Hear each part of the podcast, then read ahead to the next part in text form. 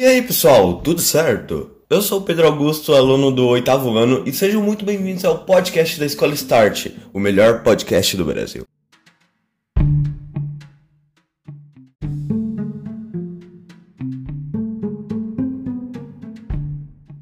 Hoje eu vim falar sobre o maior detetive da literatura e também do mundo fictício em geral. Vamos falar hoje sobre Sherlock Holmes. Na verdade, vou falar precisamente sobre o livro Sherlock Holmes Casos Extraordinários, que é a melhor escolha para você, ouvinte, entrar nesse espetacular universo de investigações misteriosas.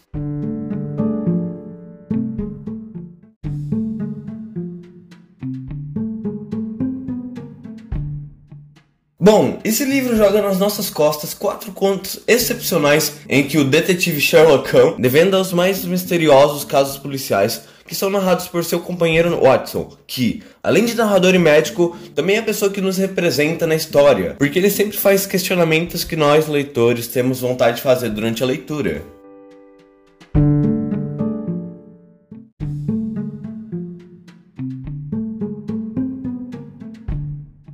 E bem, eu vou adiantar que todos os contos têm seu mistério banalizado ou simplificado no final, ou no decorrer da história. Então, se você tem medo de algo sobrenatural, esse livro é para você, pois as narrativas policiais têm como característica o realismo.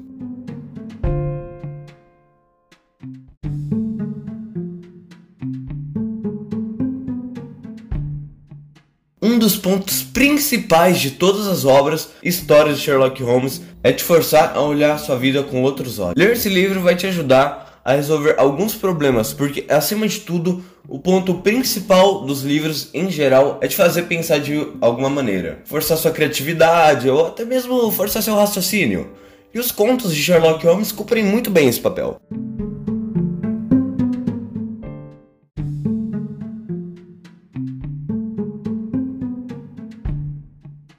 Agora vamos sair um pouco do acima de tudo, ou do ponto principal, e vamos falar um pouco sobre o autor da obra, Arthur Conan Doyle. Pessoal, os personagens Watson e Sherlock Holmes são ele em duas fases diferentes da sua vida, porque o Conan Doyle, antes de criar os personagens, foi médico, assim como Watson, e um jovem adulto com muitas incertezas na sua vida, o que tornou um homem esperto e detetive de seus próprios casos, se parecendo com Sherlock Holmes.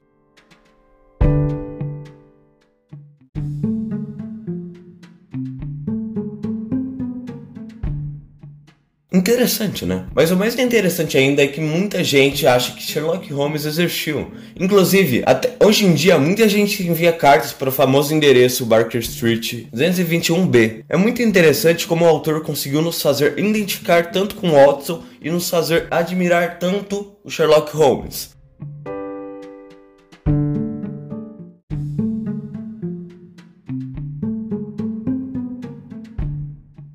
Para finalizar, gostaria de falar que achei o livro fácil. Claro, sem muita complexidade nem muitos detalhes, mas todos os contos geraram algum tipo de ansiedade sobre o mistério apresentado na narrativa. E mesmo sabendo que no final o mistério seria banalizado e resolvido, ainda senti uma emoção de incerteza, o que é muito importante para o leitor nos contos de investigação e mistérios.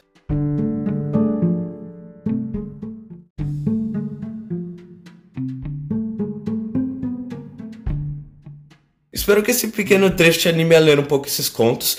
Você não vai se arrepender. Então é isso, forte abraço e falou!